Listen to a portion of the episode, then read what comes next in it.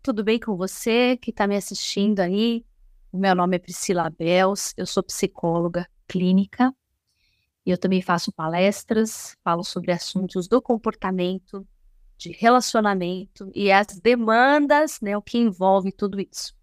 Hoje, particularmente, eu acho esse assunto de suma importância, muito mesmo, e eu acho que você vai concordar comigo, que é sobre como ajudar um familiar querido, alguém do meu convívio que está passando por um processo de depressão ou ansiedade. Colocamos as duas coisas tão importantes e complexas, a gente colocou aqui no mesmo momento, no mesmo assunto, e a gente vai falar um pouquinho sobre isso, mas para poder ajudar você que está preocupado, que está ansioso, que está querendo saber como que eu posso ajudar essa pessoa do meu convívio, essa pessoa que eu me importo tanto e que está passando por isso. Primeiramente, é, nós temos falado muito sobre esse assunto.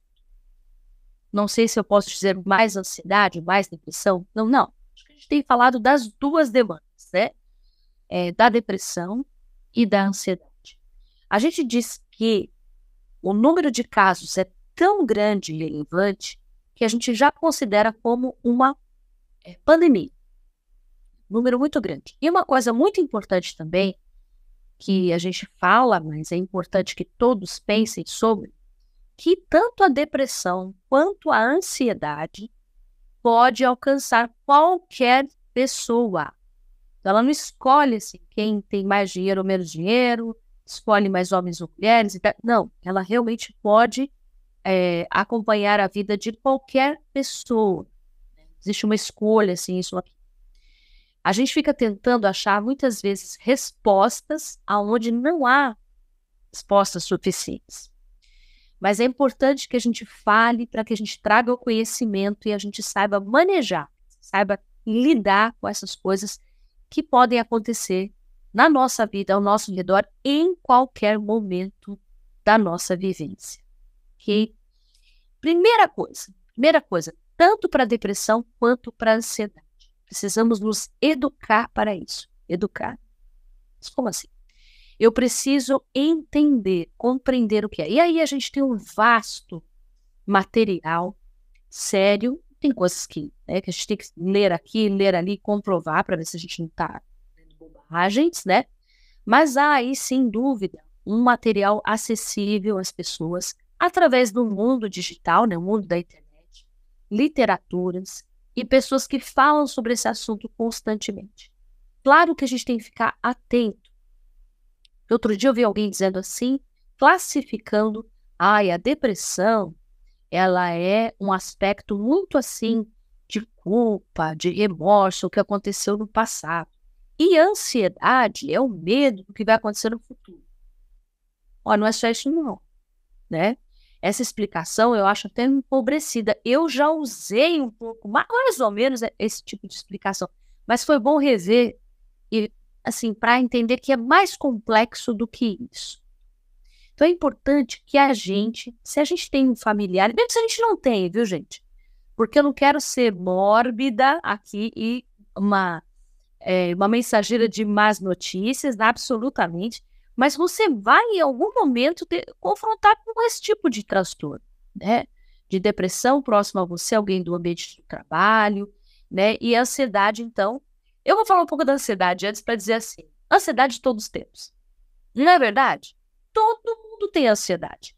Aquela sensação de não saber o que vai acontecer, do que te espera, a expectativa exacerbada que a gente chama, que é exagerada, né?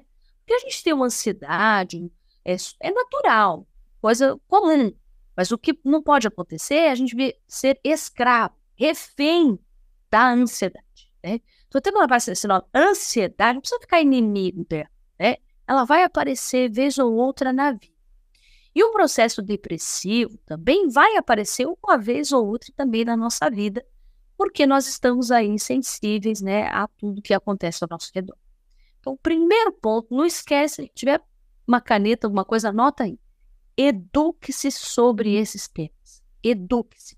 Saiba um pouco, pelo menos, né? Porque são temas muito importantes. É importante que a gente converse com eles. abertamente para que a gente julgue menos. O que você quer dizer com julgar menos? Muitas vezes a gente é, julga o outro. Ué, essa pessoa tem tudo na vida. Nossa, não está passando por nenhum problema financeiro. Essa pessoa encontrou o amor da sua vida. Essa pessoa acabou de, de dar à luz um bebê. Como assim está chorando? Que isso, né? Mas a depressão, ela é um aspecto, um transtorno que não tem essas respostas lógicas. Ah, porque eu tenho dinheiro, porque eu estou com as minhas contas pagas, eu tenho que tomar, porque eu tenho saúde. Imagina, eu estou aqui chorando. É, e esse inexplicável, esse universo que não consegue responder, é, é que faz a gente sofrer e faz a gente também julgar, olhar para o outro e não conseguir entender como que aquela pessoa desenvolveu de alguma maneira esse estado. Então, vamos desmistificar, a gente diz, né, que é coloca aí um pano sobre isso. Não, não é por aí o caminho. É uma, uma patologia, né?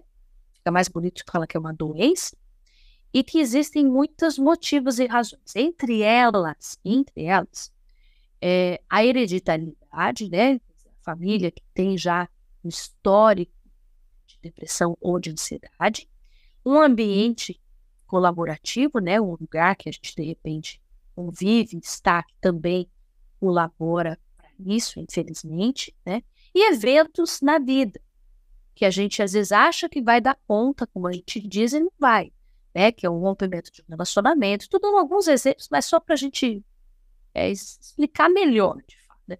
Uma demissão, um, um, fim de relacionamento, uma mudança de, de status, o próprio envelhecer, né, ou a chegada de um novo membro na família, enfim, qualquer assim mudança. Mas também pode ser que não aconteça nada, a vida está lá, estável e de repente acontece de sentir essas coisas e aí a pessoa às vezes muitas vezes tá tudo bem, eu confio em Deus, uma pessoa de fé, por que está acontecendo isso comigo, né? Vamos desassociar isso e é possível que toda e qualquer pessoa passe infelizmente por isso. Então precisamos estudar um pouquinho, né? Eu estou aqui só fazendo, na verdade, provocando você para que você procure depois uma literatura adequada na internet mesmo, que você acha aí é, alguma coisa que possa te ajudar nesse conhecimento. Eu estou sempre, sempre estudando, eu sou da área, estou sempre estudando. Quando a gente tem, então, um familiar, alguém próximo, a gente pode oferecer o nosso apoio emocional. O apoio emocional não é uma lista de conselhos. O apoio emocional é o ombro. Quando você, né, encosta a sua cabecinha no meu ombro e chora. Tem uma música assim. Então, chore.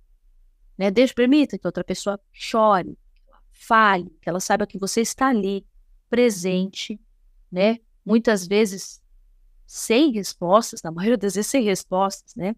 mas você está ali para validar os seus sentimentos. Então, se a pessoa às vezes fala, eu já acolhi pessoas, não pacientes, mas amigos mesmo que vêm e soltam aquele, uma porção de palavrões, palavras duras, xingamentos, e ali não era o momento de corrigir. Ali, naquele momento, né, primeiro momento não é o momento de corrigir, mas apenas de estar ali, ouvindo aquela dor, né, aquela, aquele sentimento, aquela angústia. Você pode também é, sugerir uma ajuda profissional. Ajuda profissional para esse tipo de transtorno, né, para essa patologia que é tanto ansiedade enquanto doença também, é procurar um médico, muitas vezes um médico da confiança, que já vem atendendo aquela pessoa, né? Procurar um psiquiatra, procurar um psicólogo. E aí a gente bate aí uma porção de tabus, né? Imagina isso, esse pessoal aí vai cuidar da minha vida, não sabe nada tal. Então, existem especialidades médicas, né? Se tiver com uma dor no joelho, você vai procurar um ortopedista. Se tiver com algum problema do coração, vai procurar um cardiologista. E se tiver com alguns pensamentos ruins que estão ali, odiando e cercando, sensações físicas, né, de desconforto associadas a pensamentos disfuncionais, que a gente chama, né? Ficam ali o tempo todo. Que médico você vai procurar? Ah, você tem um ginecologista da sua confiança, um cardiologista? Claro, problema nenhum. Mas, inevitavelmente, ele vai encaminhar para um psiquiatra, todo mundo fica, ah, né? Não precisa, tá? Tá morrendo de medo, não? Que não pode. E para um psicólogo que vai ouvir e tem técnicas e ferramentas para poder te ajudar, né? E outra coisa, importante também, são dicas aí importantes. Quando a gente tem um familiar também passando por essa, essa demanda, a gente pode oferecer uma ajuda além dos ouvidos e do ombro, a gente pode ouvir uma ajuda prática, né? Então, alguém que tem crianças pequenas e você fala, olha, eu posso levar as crianças e buscá-las na escola nesse período que você está passando por isso. Eu posso, é, uma vez a minha mãe, não tem nada a ver com, com doença é, emocional, né? Mas minha mãe estava com um problema físico, tinha quebrado as pernas, olha, veja. E eu cheguei na casa dela, quando ela saiu do hospital, vim para casa, cheguei na casa dela e de repente tocou a campanha e entrou uma vizinha. E essa vizinha com duas sacolas de feira, a gente de passar na feira. E eu vi que essa vizinha tinha oferecido essa ajuda para minha mãe, né? Ofereceu essa ajuda para ela para fazer compras, para pagar alguma conta, para ir numa farmácia, né? Então, essa ajuda fez toda a diferença. Minha mãe se sentiu acolhida, amparada, né? Por essa pessoa que ofereceu. Então, se você pode oferecer, olha, eu vou te levar um, um prato de comida, né? É, uma vez também que eu precisei, que eu estava numa correria danada, uma moça falou assim: Olha, você, você come marmita? Opa. E ela me levou várias marmitas em casa, porque eu estava com um familiar doente também, indo e voltando ao hospital. Então, assim, oferecendo um alimento, né, uma companhia, buscar a criança, passear com o cachorro, né, levar alguém no médico, você não está podendo levar. Então, assim, uma ajuda na logística, né, facilitando aí um pouquinho a vida da outra pessoa. A gente exercer a nossa paciência. O que, que eu quero dizer com a paciência e a compreensão? Muitas pessoas perguntam, eu já falei sobre luto aqui, né, aqui no tempo. É, as pessoas ficam preocupadas, quanto tempo vai durar isso? Está passando mal, mas quando é que vai acabar? É, é, não era já para ter acabado? Então, assim, luto, depressão, né, mal-estar da alma, não tem assim, não ah, vai acabar a gente tem que exercer a nossa paciência. Às vezes, quando a gente está acompanhando um familiar e a gente vê que tem uma melhora, a gente, bom, daqui a pouco. Né? Eu atendo pessoas constantemente assim. Quando começa aqui a minha sessão, eu pergunto como você está? E a pessoa diz: Eu estava mal, mas agora estou bem. Ou eu estava bem, mas agora estou mal. Né? Porque a vida é isso aqui, se vai e volta. Então, a gente exercer a nossa, a gente também acalmar a nossa ansiedade no desejo que aquela pessoa melhore logo, fique bem logo. Claro que a gente deseja o bem, né, o bem-estar e a estabilidade, claro, claro. Mas a gente também contar com esse vai e vem, essa melhora, essa piora, essa resistência, e a gente ser um pouco mais paciente. Quando a gente está perto de alguém que tem uma depressão, que tem um quadro né, depressivo, crônico, né? ou está no momento assim, bem. Ou a gente está tratando, às vezes, de um adolescente também muito ansioso, com transtorno de ansiedade, e todos aqueles sintomas, né? A aparência da ansiedade, quais são eles? Aquela fala afobada, né? taquicardia, o coração acelerado, a secura na boca, o transtorno no sono, né? Muda o jeito de dormir e acordar, a, a alimentação, tudo muda, né?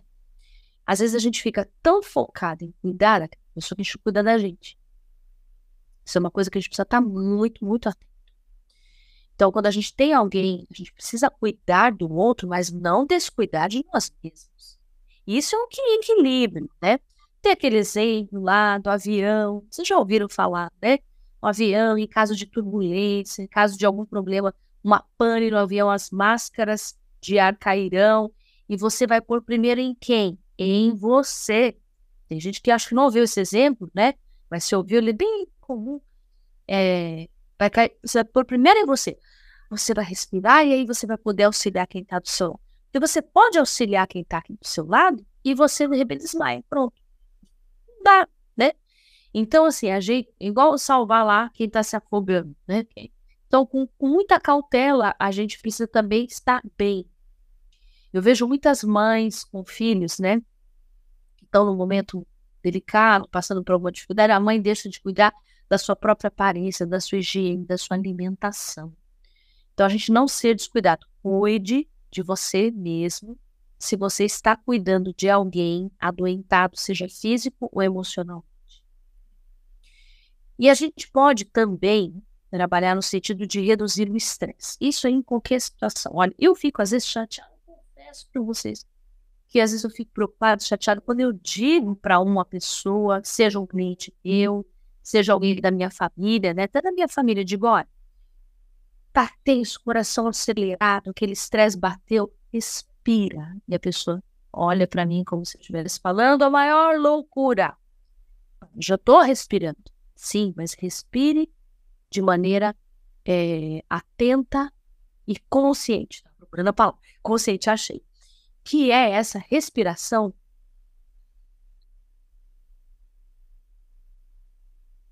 que você está presente. Porque se respirar nosso mate, para, é automático, né? Mas essa respiração, quando, quando eu paro tudo e respiro profundamente, três, quatro, cinco vezes, né? Muitas vezes eu deixo os pensamentos negativos, disfuncionais de lado e me concentro na respiração. O que, que acontece com isso? Eu me reorganizo, meu cérebro se organiza. A gente pode fazer também igual a criança birrenta, né? Que está ali pedindo para os pais alguma coisa e os pais não dão, ela fala... Isso aí funciona. Você não quer fazer isso na frente de ninguém? Você entra no banheiro, faz isso. Vai lá no seu quarto, vira de costas, depois retoma. É a respiração. Então você pode indicar isso para a pessoa, mesmo que as pessoas não acreditem muito, não validem isso. Outro dia eu falei para uma pessoa, né? Respira, fala, ah, não, isso é coisa de é meio mística, é uma coisa meio forte. Gente, respiração de graça por enquanto, que ainda não descobriu podem comprar isso da gente. E assim, está acessível a qualquer pessoa. Calma, respira. Quando tem alguém com uma crise de ansiedade, deveras até um pânico, a gente pode ficar na frente dessa pessoa e dizer, vou respirar com você. Ó.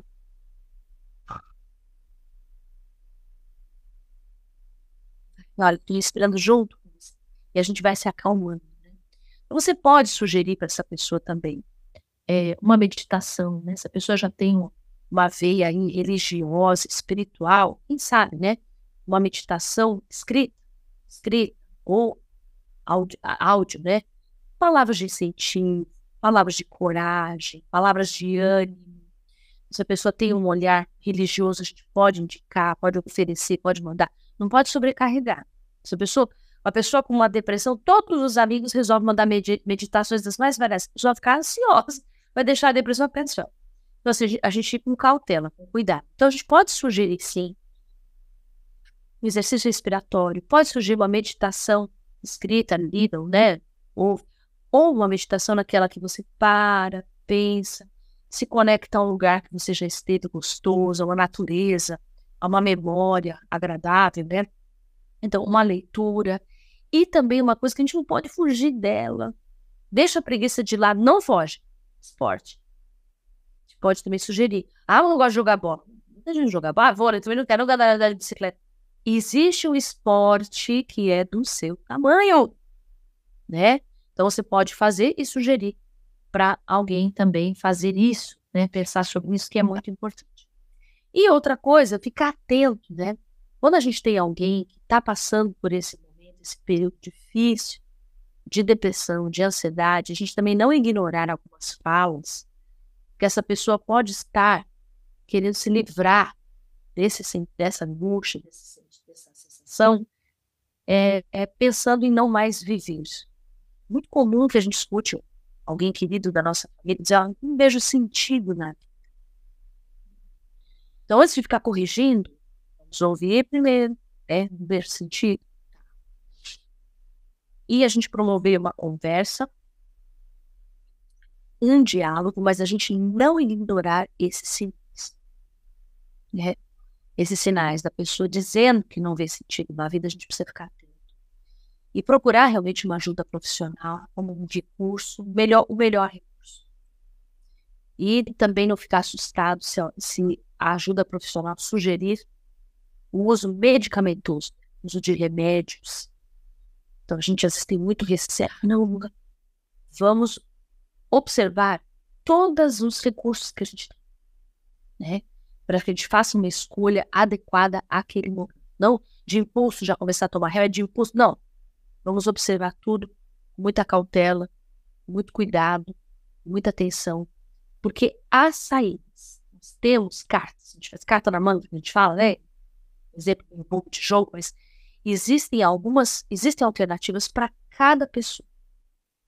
Uma atividade física, estar em, no, no, meio social, por mais que isso incomode, mas sem forçar, a gente entender os limites de cada um. Né? Ah, você está triste, eu vou te levar numa festa. Isso é a pior coisa que você vai fazer. Ah, você está muito chateado, muito ansioso, vou te levar numa igreja. Eu não estou dizendo que não é para levar numa igreja, num culto, numa missa, o que for. Ou, né, numa festa. Não, não é isso. Absolutamente, não é isso. Não levar. Mas a gente tem que realmente, né? Você gostaria, vamos ficar na. Outro dia eu estava conversando com uma pessoa que teve uma crise grave, que eu atendo, e ela me disse assim: Sila, eu estou começando a ir bem devagarinho. Né? Vou na casa do familiar, fico 15 minutos e volto. A família fica assim: qual? 15 minutos? Mas ela não ia nada, estava de cama, agora vai ficar 15? Já tem uma melhora aí, já tem uma evolução. Outro dia alguém disse assim: Priscila, eu fiz um arroz. Só um arroz, uma pessoa que cozinhava constantemente para ela mesma, né, para a família.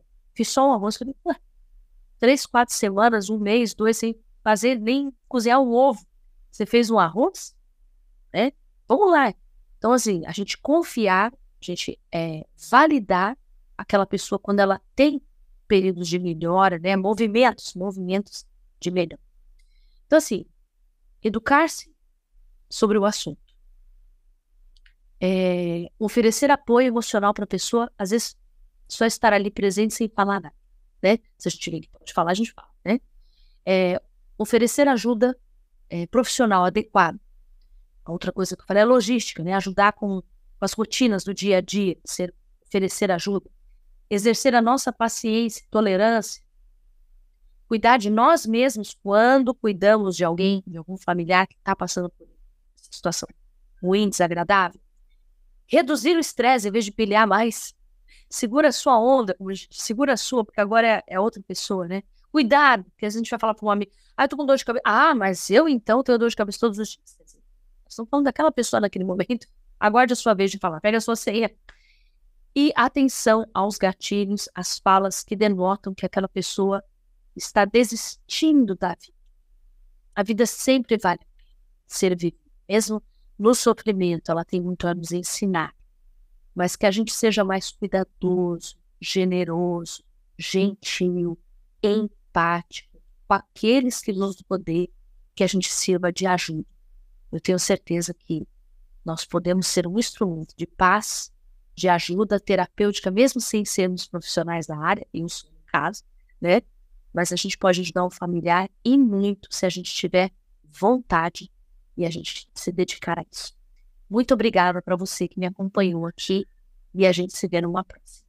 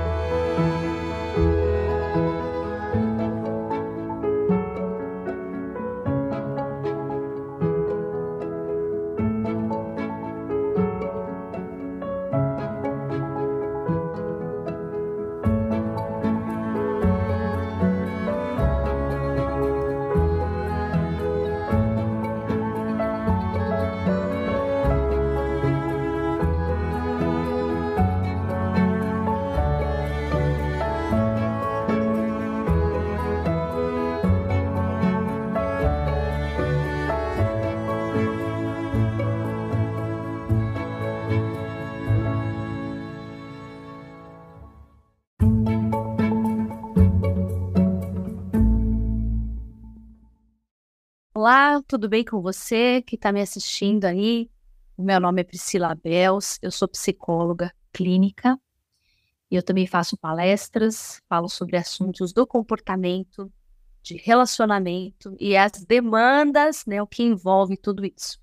Hoje, particularmente, eu acho esse assunto de suma importância, muito mesmo, e eu acho que você vai concordar comigo, que é sobre como ajudar um familiar querido, alguém do meu convívio que está passando por um processo de depressão ou ansiedade. Colocamos as duas coisas tão importantes e complexas, a gente colocou aqui no mesmo momento, no mesmo assunto, e a gente vai falar um pouquinho sobre isso, mas para poder ajudar você que está preocupado, que está ansioso, que está querendo saber como que eu posso ajudar essa pessoa do meu convívio, essa pessoa que eu me importo tanto e que está passando por isso. Primeiramente, é, nós temos falado muito sobre esse assunto.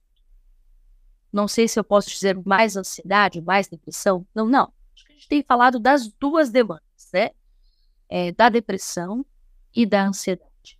A gente diz que o número de casos é tão grande e relevante que a gente já considera como uma é, pandemia. Número muito grande. E uma coisa muito importante também, que a gente fala, mas é importante que todos pensem sobre, que tanto a depressão quanto a ansiedade pode alcançar qualquer pessoa. Ela não escolhe assim, quem tem mais dinheiro ou menos dinheiro, escolhe mais homens ou mulheres. Não, ela realmente pode é, acompanhar a vida de qualquer pessoa. Existe uma escolha, assim, isso aqui. A gente fica tentando achar muitas vezes respostas aonde não há respostas suficientes. Mas é importante que a gente fale para que a gente traga o conhecimento e a gente saiba manejar, saiba lidar com essas coisas que podem acontecer na nossa vida, ao nosso redor, em qualquer momento da nossa vivência ok? Primeira coisa, primeira coisa, tanto para depressão quanto para ansiedade. Precisamos nos educar para isso. Educar. Mas como assim? Eu preciso entender, compreender o que é. E aí a gente tem um vasto material sério. Tem coisas que, né, que a gente tem que ler aqui, ler ali, comprovar para ver se a gente não está lendo bobagens, né? Mas há aí, sem dúvida, um material acessível às pessoas através do mundo digital, né, o mundo da internet, literaturas e pessoas que falam sobre esse assunto constantemente. Claro que a gente tem que ficar atento. Outro dia eu vi alguém dizendo assim, classificando, ai, a depressão, ela é um aspecto muito assim de culpa, de remorso, o que aconteceu no passado. E ansiedade é o medo do que vai acontecer no futuro. Ó, não é só isso não, né? Essa explicação eu acho até empobrecida. Eu já usei um pouco, mais ou menos, esse tipo de explicação, mas foi bom rever e assim para entender que é mais complexo do que isso. Então é importante que a gente, se a gente tem um familiar, mesmo se a gente não tem, viu, gente? Porque eu não quero ser mórbida aqui e uma, é, uma mensageira de más notícias, absolutamente mas você vai em algum momento ter, confrontar com esse tipo de transtorno, né? De depressão próximo a você, alguém do ambiente do trabalho, né? E ansiedade, então. Eu vou falar um pouco da ansiedade antes para dizer assim: ansiedade todos temos. Não é verdade? Todo mundo tem ansiedade. Aquela sensação de não saber o que vai acontecer, do que te espera, a expectativa exacerbada que a gente chama, que é exagerada, né? Porque a gente tem uma ansiedade, é, é natural, coisa comum.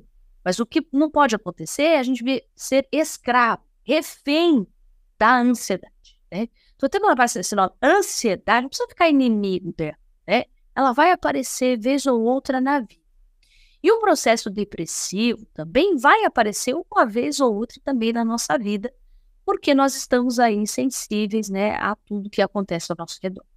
Então, primeiro ponto, não esquece, se tiver uma caneta, alguma coisa, anota aí. Eduque-se sobre esses temas. Eduque-se. Saiba um pouco, pelo menos, né? Porque são temas muito importantes. É importante que a gente converse com eles. abertamente para que a gente julgue menos. O que você quer dizer com julgar menos? Muitas vezes a gente é, julga o outro. Ué, essa pessoa tem tudo na vida. Nossa, não está passando por nenhum problema financeiro. Essa pessoa encontrou o amor da sua vida. Essa pessoa acabou de, de dar à luz um bebê. Como assim está chorando? Que isso, né? Mas a depressão, ela é um aspecto, um transtorno que não tem essas respostas lógicas. Ah, porque eu tenho dinheiro, porque eu estou com as minhas contas pagas, eu tenho que tomar, porque eu tenho saúde. Imagina, eu estou aqui chorando.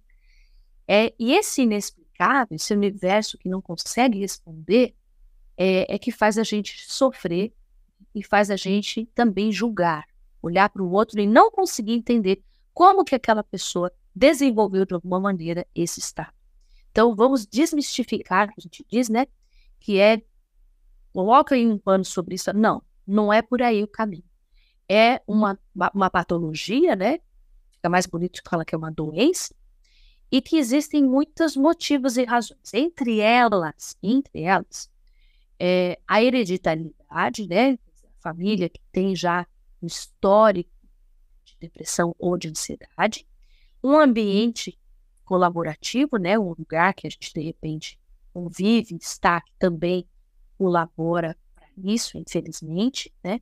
E eventos na vida que a gente às vezes acha que vai dar conta, como a gente diz, e não vai, né? Que é um rompimento de um relacionamento. Tudo alguns exemplos, mas só para a gente é, explicar melhor, de fato. Né?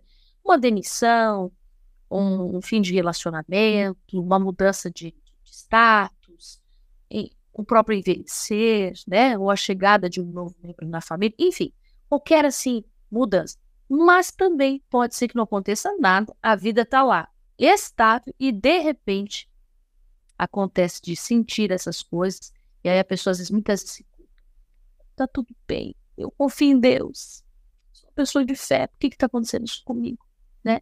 Vamos desassociar isso e é possível que toda e qualquer pessoa passe infelizmente por isso. Então precisamos estudar um pouquinho, né? Eu estou aqui só fazendo, na verdade, provocando você para que você procure depois uma literatura adequada na internet mesmo, que você acha aí é, alguma coisa que possa te ajudar nesse conhecimento. Eu estou sempre, sempre estudando, eu sou da área, estou sempre estudando. Quando a gente tem, então, um familiar, alguém próximo, a gente pode oferecer o nosso apoio emocional. O apoio emocional não é uma lista de conselhos. O apoio emocional é o ombro.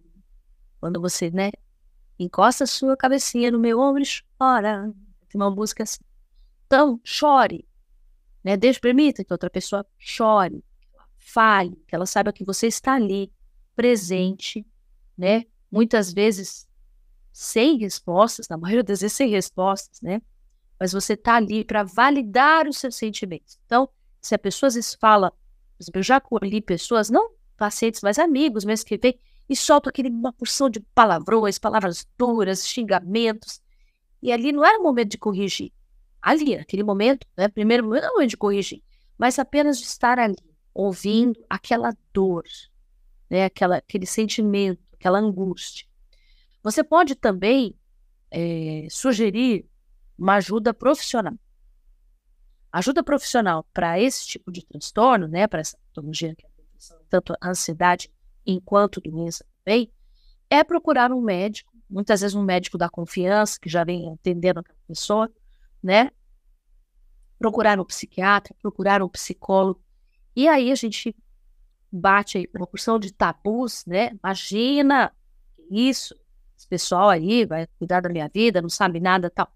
Então, existem especialidades médicas, né? Se tiver com uma dor no joelho, você vai procurar um ortopedista. Se tiver com algum problema do coração, vai procurar um cardiologista. E se tiver com alguns pensamentos ruins que estão ali, odiando e cercando, sensações físicas, né, de desconforto associadas a pensamentos disfuncionais, que a gente chama, né? Ficam ali o tempo todo. Que médico você vai procurar? Ah, você tem um ginecologista da sua confiança, um cardiologista? Claro, problema nenhum. Mas, inevitavelmente, ele vai encaminhar para um psiquiatra, todo mundo fica, ah, né? Não precisa, tá? Tá morrendo de medo, não? Que não pode. E para um psicólogo que vai ouvir e tem técnicas e ferramentas para poder te ajudar, né? E outra coisa, importante também, são dicas aí importantes. Quando a gente tem um familiar também passando por essa, essa demanda, a gente pode oferecer uma ajuda além dos ouvidos e do ombro, a gente pode ouvir uma ajuda prática, né? Então, alguém que tem crianças pequenas e você fala, olha, eu posso levar as crianças e buscá-las na escola nesse período que você está passando por isso. Eu posso, é, uma vez a minha mãe, não tem nada a ver com, com doença é, emocional, né? Mas minha mãe estava com um problema físico, tinha quebrado as pernas, olha, veja. E eu cheguei na casa dela, quando ela saiu do hospital, vim para casa, cheguei na casa dela e de repente tocou a campanha e entrou uma vizinha. E essa vizinha com duas sacolas de feira, a gente de passar na feira. E eu vi que essa vizinha tinha oferecido essa ajuda para minha mãe, né? Ofereceu essa ajuda para ela para fazer compras, para pagar alguma conta, para ir numa farmácia, né? Então, essa ajuda fez toda a diferença. Minha mãe se sentiu acolhida, amparada, né? Por essa pessoa que ofereceu. Então, se você pode oferecer, olha, eu vou te levar um, um prato de comida, né? É, uma vez também que eu precisei, que eu estava numa correria danada, uma moça falou assim: Olha, você, você come marmita? Opa. E ela me levou várias marmitas em casa, porque eu estava com um familiar doente também, indo e voltando ao hospital. Então, assim, oferecendo um alimento, né, uma companhia, buscar a criança, passear com o cachorro, né, levar alguém no médico, você não está podendo levar. Então, assim, uma ajuda na logística, né, facilitando aí um pouquinho a vida da outra pessoa. A gente exercer a nossa paciência. O que, que eu quero dizer com a paciência e a compreensão? Muitas pessoas perguntam, eu já falei sobre luto aqui, né, aqui no tempo. É, as pessoas ficam preocupadas, quanto tempo vai durar isso? Está passando mal, mas quando é que vai acabar? É, é, não era já para ter acabado? Então, assim, luto, depressão, né, mal-estar da alma, não tem assim, não ah, vai acabar a gente tem que exercer a nossa paciência. Às vezes, quando a gente está acompanhando um familiar e a gente vê que tem uma melhora, a gente, bom, daqui a pouco. Né? Eu atendo pessoas constantemente assim. Quando começa aqui a minha sessão, eu pergunto como você está? E a pessoa diz: Eu estava mal, mas agora estou bem. Ou eu estava bem, mas agora estou mal. Né? Porque a vida é isso aqui. Se vai e volta. Então, a gente exercer a nossa, a gente também acalmar a nossa ansiedade no desejo que aquela pessoa melhore logo, fique bem logo. Claro que a gente deseja o bem, né, o bem-estar e a estabilidade, claro, claro. Mas a gente também contar com esse vai e vem, essa melhora, essa piora, essa resistência, e a gente ser um pouco mais paciente. Quando a gente está perto de alguém que tem uma depressão, que tem um quadro né, depressivo, crônico, né? ou está no momento assim, bem.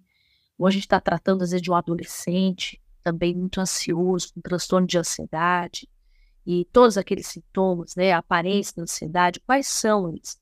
Aquela fala afobada, né? Ataque cardíaco, coração acelerado, a secura na boca, o transtorno no sono, né? Muda o jeito de dormir e acordar, a, a alimentação, tudo muda, né? Às vezes a gente fica tão focado em cuidar daquela pessoa que a gente cuida da gente. Isso é uma coisa que a gente precisa estar muito, muito atento. Então, quando a gente tem alguém, a gente precisa cuidar do outro, mas não descuidar de nós mesmos. Isso é um equilíbrio, né? Tem aquele exemplo lá do avião, vocês já ouviram falar, né?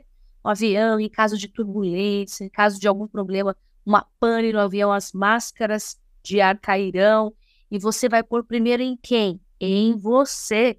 Tem gente que acha que não ouviu esse exemplo, né? Mas se ouviu, ele é bem comum. É, vai cair, você vai pôr primeiro em você. Você vai respirar e aí você vai poder auxiliar quem está do seu lado. Porque você pode auxiliar quem está aqui do seu lado e você de repente desmaia. Pronto. Dá, né? Então, assim, a gente, igual salvar lá quem está se afogando, né? Então, com, com muita cautela, a gente precisa também estar bem. Eu vejo muitas mães com filhos, né? estão num momento delicado, passando por alguma dificuldade, a mãe deixa de cuidar da sua própria aparência, da sua higiene, da sua alimentação. Então, a gente não ser descuidado. Cuide de você mesmo. Se você está cuidando de alguém adoentado, seja físico ou emocionalmente. E a gente pode também trabalhar no sentido de reduzir o estresse. Isso em qualquer situação. Olha, eu fico às vezes chateado, confesso para vocês, que às vezes eu fico preocupado, chateado quando eu digo para uma pessoa, seja um cliente meu, seja alguém da minha família, né? Até da minha família, digo, olha, tá tenso, coração acelerado, aquele estresse bateu, respira. E a pessoa olha para mim como se estivesse falando a maior loucura. Já estou respirando. Sim, mas respire de maneira é, atenta e consciente. Tá procurando a palavra. Consciente, achei. Que é essa respiração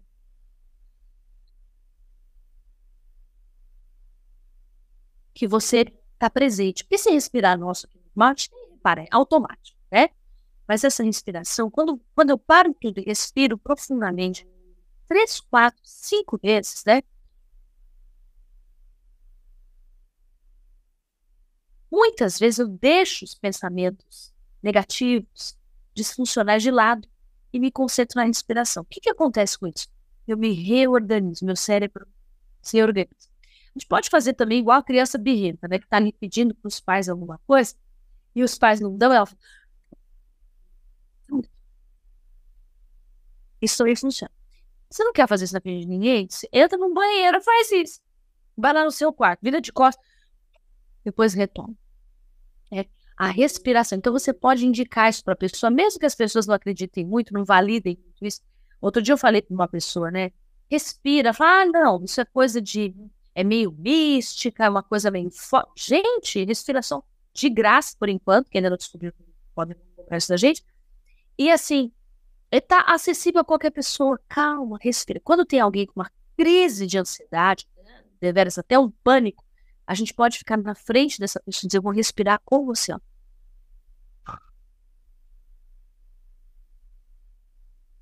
Olha, estou respirando junto e a gente vai se acalmando. Você pode sugerir para essa pessoa também é, uma meditação, né? Se a pessoa já tem uma veia religiosa, espiritual, quem sabe, né? Uma meditação escrita, escrita ou áudio, áudio, né? Palavras de incentivo, palavras de coragem, palavras de ânimo. Se a pessoa tem um olhar religioso, a gente pode indicar, pode oferecer, pode mandar. Não pode sobrecarregar. Se a pessoa uma pessoa com uma depressão, todos os amigos resolvem mandar meditações das mais variadas. A pessoa vai ficar ansiosa, vai deixar a depressão ansiosa. Então, assim, a gente com cautela, com cuidado. Então, a gente pode sugerir, sim, um exercício respiratório, pode surgir uma meditação escrita, lida, né? Ou, ou uma meditação naquela que você para, pensa, se conecta a um lugar que você já esteve gostoso, a uma natureza, a uma memória agradável, né? Então, uma leitura. E também uma coisa que a gente não pode fugir dela. Deixa a preguiça de lado, não foge. Esporte. Pode também sugerir. Ah, eu não gosto de jogar bola. Muita gente jogar bola, vôlei, também não quero andar de bicicleta. Existe um esporte que é do seu tamanho, né? Então você pode fazer e sugerir para alguém também fazer isso, né? Pensar sobre isso que é muito importante. E outra coisa, ficar atento, né? Quando a gente tem alguém que está passando por esse momento, esse período difícil, de depressão, de ansiedade, a gente também não ignorar algumas falas, que essa pessoa pode estar querendo se livrar desse, dessa angústia, desse, é, é, pensando em não mais viver. Muito comum que a gente escute alguém querido da nossa família dizer, ah, não vejo sentido na vida. Então, antes de ficar corrigindo, Vamos ouvir primeiro, né? Ver sentido. E a gente promover uma conversa, um diálogo, mas a gente não ignorar esses sinais. Né? Esses sinais da pessoa dizendo que não vê sentido na vida, a gente precisa ficar atento. E procurar realmente uma ajuda profissional como um recurso, melhor, o melhor recurso. E também não ficar assustado se, se a ajuda profissional sugerir o uso medicamentoso, uso de remédios. Então, a gente às vezes tem muito receio. Não, vamos observar todos os recursos que a gente tem. Né? Para que a gente faça uma escolha adequada àquele momento. Não de impulso já começar a tomar remédio, de impulso, não. Vamos observar tudo com muita cautela, muito cuidado, muita atenção, porque há saídas. Nós temos cartas, a gente faz carta na manga, a gente fala, né? Exemplo, um pouco de jogo, mas existem algumas, existem alternativas para cada pessoa. Uma atividade física, estar em, no, no, meio social, por mais que isso incomode, mas sem forçar, a gente entender os limites de cada um. Né? Ah, você está triste, eu vou te levar numa festa. Isso é a pior coisa que você vai fazer. Ah, você está muito chateado, muito ansioso, vou te levar numa igreja. Eu não estou dizendo que não é para levar numa igreja, num culto, numa missa, que for. Ou, né, numa festa. Não, não é isso. Absolutamente, não é isso. Não levar. Mas a gente tem que realmente, né? Você gostaria, vamos ficar na. Outro dia eu estava conversando com uma pessoa que teve uma crise grave, que eu atendo, e ela me disse assim: Sila, eu estou começando a ir bem devagarinho. Né? Vou na casa do familiar, fico 15 minutos e volto. A família fica assim: qual? 15 minutos? Mas ela não ia nada, estava de cama, agora vai ficar 15? Já tem uma melhora aí, já tem uma evolução. Outro dia alguém disse assim: Priscila, eu fiz um arroz. Só um arroz, uma pessoa que cozinhava constantemente para ela mesma, né, para a família. Fiz só um arroz. Falei, três, quatro semanas, um mês, dois, sem fazer nem cozinhar um ovo. Você fez um arroz? Né? Vamos lá. Então, assim, a gente confiar, a gente é, validar aquela pessoa quando ela tem períodos de melhora, né? Movimentos, movimentos de melhora. Então, assim, educar-se sobre o assunto é, oferecer apoio emocional para a pessoa, às vezes só estar ali presente sem falar nada, né? Se a gente pode falar, a gente fala, né? É, oferecer ajuda é, profissional adequada. Outra coisa que eu falei é logística, né? Ajudar com, com as rotinas do dia a dia, ser, oferecer ajuda. Exercer a nossa paciência, tolerância. Cuidar de nós mesmos quando cuidamos de alguém, de algum familiar que está passando por situação ruim, desagradável reduzir o estresse em vez de pilhar mais. Segura a sua onda, segura a sua, porque agora é, é outra pessoa, né? Cuidado, porque a gente vai falar para um amigo, ah, eu tô com dor de cabeça. Ah, mas eu então tenho dor de cabeça todos os dias. Estamos falando daquela pessoa naquele momento. Aguarde a sua vez de falar, pega a sua ceia. E atenção aos gatilhos, às falas que denotam que aquela pessoa está desistindo da vida. A vida sempre vale ser vivida, mesmo no sofrimento, ela tem muito a nos ensinar, mas que a gente seja mais cuidadoso, generoso, gentil, empático com aqueles que nos poder, que a gente sirva de ajuda. Eu tenho certeza que nós podemos ser um instrumento de paz, de ajuda terapêutica, mesmo sem sermos profissionais da área, em um caso, né? Mas a gente pode ajudar um familiar e muito se a gente tiver vontade e a gente se dedicar a isso. Muito obrigada para você que me acompanhou aqui e a gente se vê numa próxima.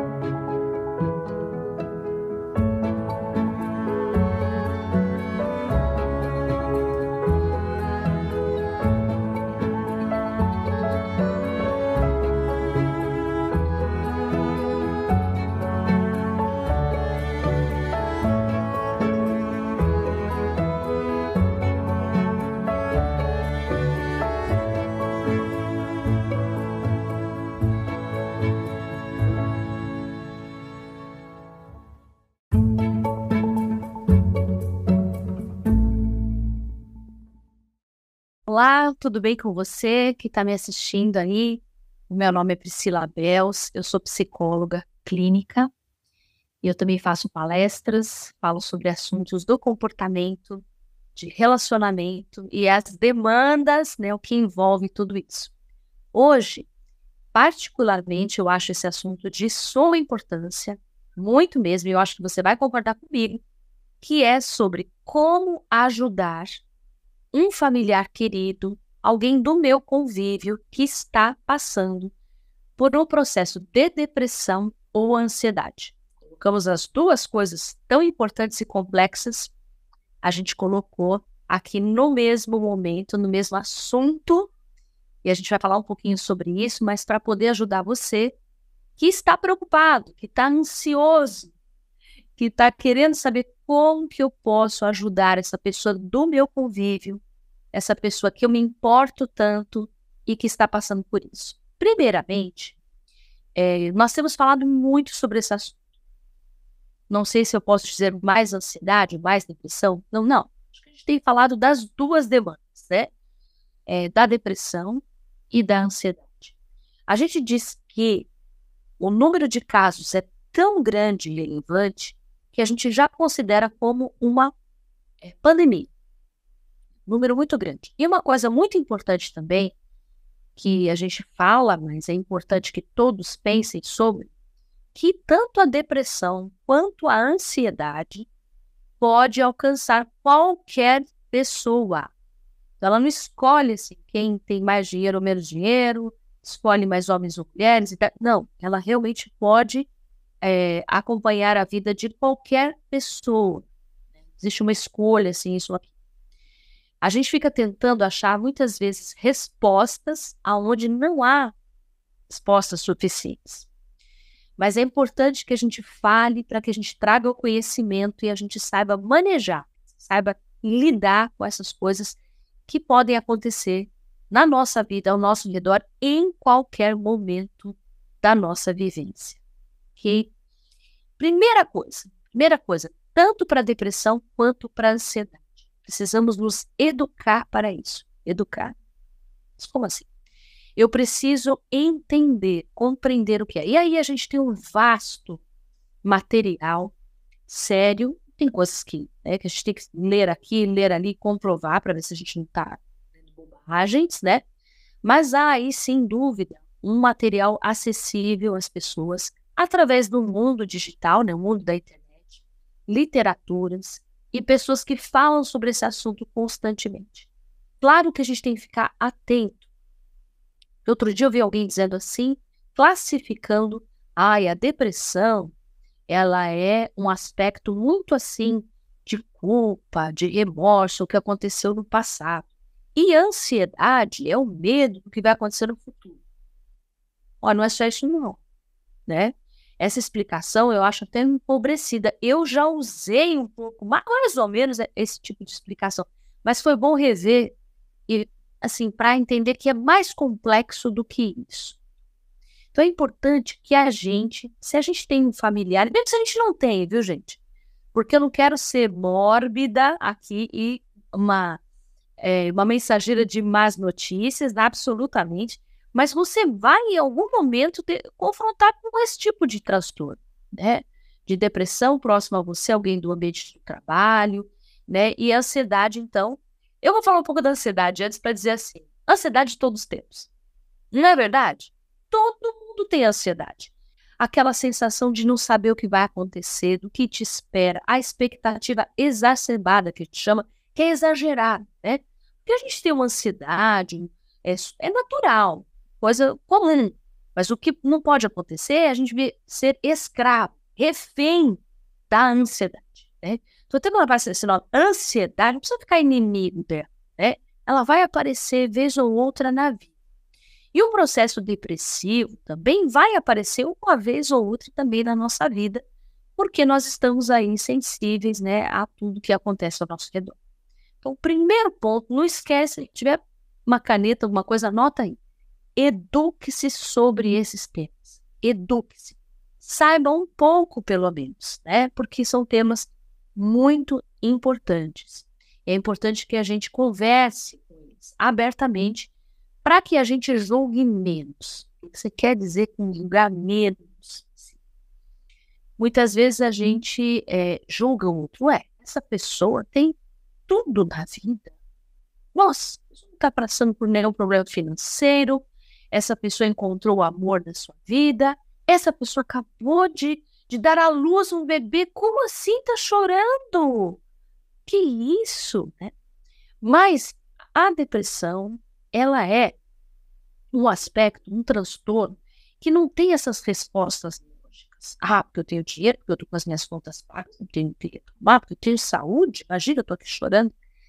É, e esse inexplicável, esse universo que não consegue responder, é, é que faz a gente sofrer e faz a gente também julgar, olhar para o outro e não conseguir entender como que aquela pessoa desenvolveu de alguma maneira esse estado. Então, vamos desmistificar, a gente diz, né, que é coloca aí um pano sobre isso. Não, não é por aí o caminho. É uma, uma patologia, né?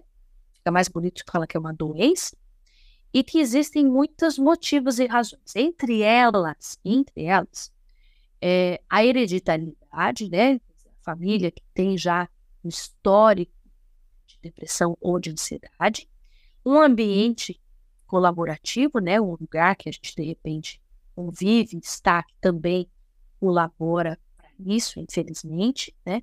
E eventos na vida que a gente às vezes acha que vai dar conta, como a gente diz, e não vai, né? Que é um rompimento de um relacionamento. Tudo alguns exemplos, mas só para a gente é, explicar melhor, de fato. Né? Uma demissão, um, um, fim de relacionamento, uma mudança de, de status, o próprio envelhecer, né, ou a chegada de um novo membro na família, enfim, qualquer assim mudança. Mas também pode ser que não aconteça nada, a vida está lá, estável e de repente acontece de sentir essas coisas e aí a pessoa às vezes muitas vezes tá tudo bem, eu confio em Deus, uma pessoa de fé, por que está acontecendo isso comigo, né? Vamos desassociar isso e é possível que toda e qualquer pessoa passe infelizmente por isso. Então precisamos estudar um pouquinho, né? Eu estou aqui só fazendo, na verdade, provocando você para que você procure depois uma literatura adequada na internet mesmo, que você acha aí é, alguma coisa que possa te ajudar nesse conhecimento. Eu estou sempre, sempre estudando, eu sou da área, estou sempre estudando. Quando a gente tem, então, um familiar, alguém próximo, a gente pode oferecer o nosso apoio emocional. O apoio emocional não é uma lista de conselhos. O apoio emocional é o ombro. Quando você, né, encosta a sua cabecinha no meu ombro e chora. Tem uma música assim. Então, chore. Né? Deixe, permita que outra pessoa chore, fale, que ela saiba que você está ali, presente, né? Muitas vezes sem respostas, na maioria das vezes sem respostas, né? mas você está ali para validar os seus sentimentos. Então, se a pessoa às vezes fala, eu já acolhi pessoas, não pacientes, mas amigos mesmo que vêm e soltam aquele, uma porção de palavrões, palavras duras, xingamentos, e ali não era o momento de corrigir. Ali, naquele momento, né, primeiro momento não é o momento de corrigir, mas apenas de estar ali, ouvindo aquela dor, né, aquela, aquele sentimento, aquela angústia. Você pode também é, sugerir uma ajuda profissional. Ajuda profissional para esse tipo de transtorno, né, para essa patologia que é tanto ansiedade enquanto doença também, é procurar um médico, muitas vezes um médico da confiança, que já vem atendendo aquela pessoa, né? Procurar um psiquiatra, procurar um psicólogo. E aí a gente bate aí uma porção de tabus, né? Imagina isso, esse pessoal aí vai cuidar da minha vida, não sabe nada tal. Então, existem especialidades médicas, né? Se tiver com uma dor no joelho, você vai procurar um ortopedista. Se tiver com algum problema do coração, vai procurar um cardiologista. E se tiver com alguns pensamentos ruins que estão ali, odiando e cercando, sensações físicas, né, de desconforto associadas a pensamentos disfuncionais, que a gente chama, né? Ficam ali o tempo todo. Que médico você vai procurar? Ah, você tem um ginecologista da sua confiança, um cardiologista? Claro, problema nenhum. Mas, inevitavelmente, ele vai encaminhar para um psiquiatra, todo mundo fica, ah, né? Não precisa, tá? Tá morrendo de medo, não? Que não pode. E para um psicólogo que vai ouvir e tem técnicas e ferramentas para poder te ajudar, né? E outra coisa, importante também, são dicas aí importantes. Quando a gente tem um familiar também passando por essa, essa demanda, a gente pode oferecer uma ajuda além dos ouvidos e do ombro, a gente pode ouvir uma ajuda prática, né? Então, alguém que tem crianças pequenas e você fala, olha, eu posso levar as crianças e buscá-las na escola nesse período que você está passando por isso. Eu posso, é, uma vez a minha mãe, não tem nada a ver com, com doença é, emocional, né? Mas minha mãe estava com um problema físico, tinha quebrado as pernas, olha, veja. E eu cheguei na casa dela, quando ela saiu do hospital, vim para casa, cheguei na casa dela e de repente tocou a campanha e entrou uma vizinha. E essa vizinha com duas sacolas de feira, a gente acabou de passar na feira. E eu vi que essa vizinha tinha oferecido essa ajuda para minha mãe, né? Ofereceu essa ajuda para ela para fazer compras, para pagar alguma conta, para ir numa farmácia, né? Então, essa ajuda fez toda a diferença. Minha mãe se sentiu acolhida, amparada, né? Por essa pessoa que ofereceu. Então, se você pode oferecer, olha, eu vou te levar um, um prato de comida, né? É, uma vez também que eu precisei, que eu estava numa correria danada, uma moça falou assim: Olha, você, você come marmita? Opa. E ela me levou várias marmitas em casa, porque eu estava com um familiar doente também, indo e voltando ao hospital. Então, assim, oferecendo um alimento, né, uma companhia, buscar a criança, passear com o cachorro, né, levar alguém no médico, você não está podendo levar. Então, assim, uma ajuda na logística, né, facilitando aí um pouquinho a vida da outra pessoa. A gente exercer a nossa paciência. O que, que eu quero dizer com a paciência e a compreensão? Muitas pessoas perguntam, eu já falei sobre luto aqui, né, aqui no tempo. É, as pessoas ficam preocupadas. Quanto tempo vai durar isso? Está passando mal? Mas quando é que vai acabar? É, é, não era já para ter acabado? Então, assim, luto, depressão, né, mal-estar da alma, não tem assim, não ah, vai acabar a gente tem que exercer a nossa paciência. Às vezes, quando a gente está acompanhando um familiar e a gente vê que tem uma melhora, a gente, bom, daqui a pouco. Né? Eu atendo pessoas constantemente assim. Quando começa aqui a minha sessão, eu pergunto como você está? E a pessoa diz: Eu estava mal, mas agora estou bem. Ou eu estava bem, mas agora estou mal. Né? Porque a vida é isso aqui. Se vai e volta. Então, a gente exercer a nossa, a gente também acalmar a nossa ansiedade no desejo que aquela pessoa melhore logo, fique bem logo. Claro que a gente deseja o bem, né, o bem-estar e a estabilidade, claro, claro. Mas a gente também contar com esse vai e vem, essa melhora, essa piora, essa resistência, e a gente ser um pouco mais paciente. Quando a gente está perto de alguém que tem uma depressão, que tem um quadro né, depressivo, crônico, né? ou está no momento assim, bem. Ou a gente está tratando, às vezes, de um adolescente também muito ansioso, com transtorno de ansiedade, e todos aqueles sintomas, né? A aparência da ansiedade, quais são eles? Aquela fala afobada, né? Ataque cardíaco, coração acelerado, a secura na boca, o transtorno no sono, né? Muda o jeito de dormir e acordar, a, a alimentação, tudo muda, né? Às vezes a gente fica tão focado em cuidar daquela pessoa que a gente cuida da gente. Isso é uma coisa que a gente precisa estar muito, muito atento. Então, quando a gente tem alguém, a gente precisa cuidar do outro, mas não descuidar de nós mesmos. Isso é um equilíbrio, né? Tem aquele exemplo lá do avião, vocês já ouviram falar, né? O avião, em caso de turbulência, em caso de algum problema, uma pane no avião, as máscaras de ar cairão, e você vai pôr primeiro em quem? em você. Tem gente que acha que não ouviu esse exemplo, né? Mas se ouviu, ele é bem comum. É, vai cair, você vai pôr primeiro em você. Você vai respirar e aí você vai poder auxiliar quem está do seu lado. Porque você pode auxiliar quem está aqui do seu lado e você de repente desmaia. Pronto. Dá, né? Então, assim, a gente, igual salvar lá quem está se afogando, né? Então, com, com muita cautela, a gente precisa também estar bem. Eu vejo muitas mães com filhos, né? estão num momento delicado, passando por alguma dificuldade, a mãe deixa de cuidar da sua própria aparência, da sua higiene, da sua alimentação.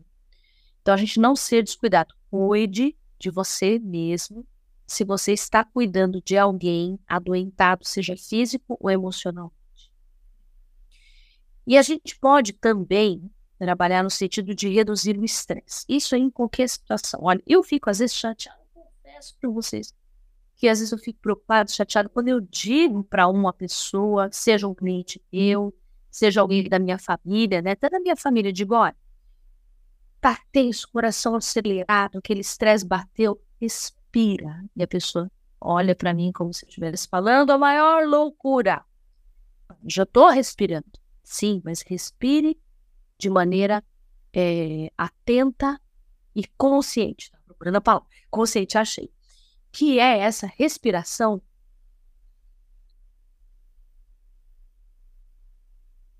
que você está presente. Porque se respirar nosso mate, para, é automático? Mas essa respiração, quando, quando eu paro tudo e respiro profundamente, três, quatro, cinco vezes, né? Muitas vezes eu deixo os pensamentos negativos, disfuncionais de lado e me concentro na respiração. O que, que acontece com isso?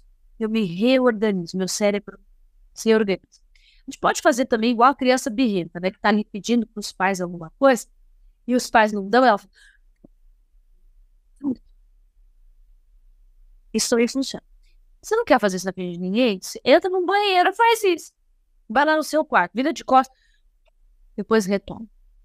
É a respiração. Então você pode indicar isso para a pessoa, mesmo que as pessoas não acreditem muito, não validem isso. Outro dia eu falei para uma pessoa, né? Respira, fala, ah, não, isso é coisa de. É meio mística, é uma coisa meio forte. Gente, respiração de graça, por enquanto, que ainda não descobriu podem comprar isso da gente. E assim, está acessível a qualquer pessoa. Calma, respira. Quando tem alguém com uma crise de ansiedade, deveras até um pânico, a gente pode ficar na frente dessa pessoa e dizer, vou respirar com você. Ó.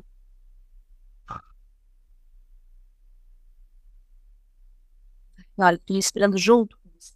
E a gente vai se acalmando. Né? Então, você pode sugerir para essa pessoa também é, uma meditação, né? Se a pessoa já tem uma veia religiosa, espiritual, quem sabe, né? Uma meditação escrita, escrita ou áudio, áudio né? Palavras de incentivo, palavras de coragem, palavras de ânimo.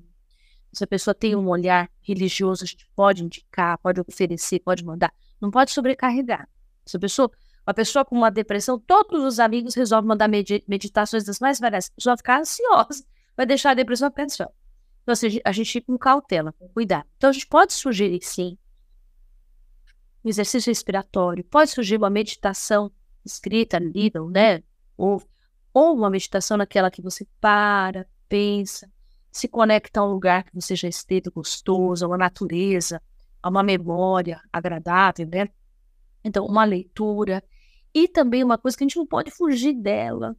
Deixa a preguiça de lado, não foge. Esporte. Pode também sugerir. Ah, eu não gosto de jogar bola. Muita gente jogar bola, vôlei, também não quero andar de bicicleta. Existe um esporte que é do seu tamanho, né? Então, você pode fazer e sugerir para alguém também fazer isso, né? Pensar sobre isso, que é muito importante. E outra coisa, ficar atento, né? Quando a gente tem alguém que está passando por esse momento, esse período difícil, de depressão, de ansiedade, a gente também não ignorar algumas falas, que essa pessoa pode estar querendo se livrar desse, dessa angústia, dessa é, é pensando em não mais viver muito comum que a gente escute alguém querido da nossa família dizer, ah, não vejo sentido na vida. Então, antes de ficar corrigindo, vamos ouvir primeiro, né? Vejo sentido. E a gente promover uma conversa, um diálogo, mas a gente não ignorar esses sinais. Né? Esses sinais da pessoa dizendo que não vê sentido na vida, a gente precisa ficar atento e procurar realmente uma ajuda profissional como um recurso, melhor, o melhor recurso. E também não ficar assustado se, se a ajuda profissional sugerir o uso medicamentoso, uso de remédios. Então a gente às vezes tem muito receio. Não, vamos observar todos os recursos que a gente tem. Né? Para que a gente faça uma escolha adequada àquele momento. Não de impulso já começar a tomar remédio, de impulso, não. Vamos observar tudo com muita cautela, muito cuidado, muita atenção, porque há saídas. Nós temos cartas, a gente faz carta na manga, a gente fala, né? Exemplo, um pouco de jogo, mas existem algumas, existem alternativas para cada pessoa. Uma atividade física, estar em, no, no, meio social, por mais que isso incomode, mas sem forçar, a gente entender os limites de cada um. Né? Ah, você está triste, eu vou te levar numa festa. Isso é a pior coisa que você vai fazer. Ah, você está muito chateado, muito ansioso, vou te levar numa igreja. Eu não estou dizendo que não é para levar numa igreja, num culto, numa missa, o que for. Ou, né, numa festa. Não, não é isso. Absolutamente, não é isso. Não levar. Mas a gente tem que realmente, né? Você gostaria, vamos ficar na. Outro dia eu estava conversando com uma pessoa que teve uma crise grave, que eu atendo, e ela me disse assim: Sila, eu estou começando a ir bem devagarinho. Né? Vou na casa do familiar, fico 15 minutos e volto. A família fica assim: qual? 15 minutos? Mas ela não ia nada, estava de cama, agora vai ficar 15? Já tem uma melhora aí, já tem uma evolução. Outro dia alguém disse assim: Priscila, eu fiz um arroz. Só um arroz, uma pessoa que cozinhava constantemente para ela mesma, né, para a família. Fiz só um arroz. Falei, três, quatro semanas, um mês, dois, sem fazer nem cozinhar um ovo. Você fez um arroz? Né? Vamos lá. Então, assim, a gente confiar, a gente é, validar aquela pessoa quando ela tem períodos de melhora, né? Movimentos, movimentos de melhora. Então, assim, educar-se sobre o assunto é, oferecer apoio emocional para a pessoa, às vezes só estar ali presente sem falar nada, né? Se a gente pode falar, a gente fala, né? É, oferecer ajuda é, profissional adequada. Outra coisa que eu falei é logística, né? Ajudar com, com as rotinas do dia a dia, ser, oferecer ajuda. Exercer a nossa paciência, tolerância. Cuidar de nós mesmos quando cuidamos de alguém, de algum familiar que está passando por situação ruim, desagradável reduzir o estresse em vez de pilhar mais. Segura a sua onda, segura a sua, porque agora é, é outra pessoa, né? Cuidado, porque a gente vai falar para um amigo, ah, eu tô com dor de cabeça. Ah, mas eu então tenho dor de cabeça todos os dias. Estamos falando daquela pessoa naquele momento. Aguarde a sua vez de falar, pega a sua ceia. E atenção aos gatilhos, às falas que denotam que aquela pessoa está desistindo da vida. A vida sempre vale ser vivida, mesmo no sofrimento, ela tem muito a nos ensinar, mas que a gente seja mais cuidadoso, generoso, gentil, empático com aqueles que nos poder, que a gente sirva de ajuda. Eu tenho certeza que nós podemos ser um instrumento de paz, de ajuda terapêutica, mesmo sem sermos profissionais da área, em um caso, né? Mas a gente pode ajudar um familiar e muito se a gente tiver vontade e a gente se dedicar a isso. Muito obrigada para você que me acompanhou aqui e a gente se vê numa próxima.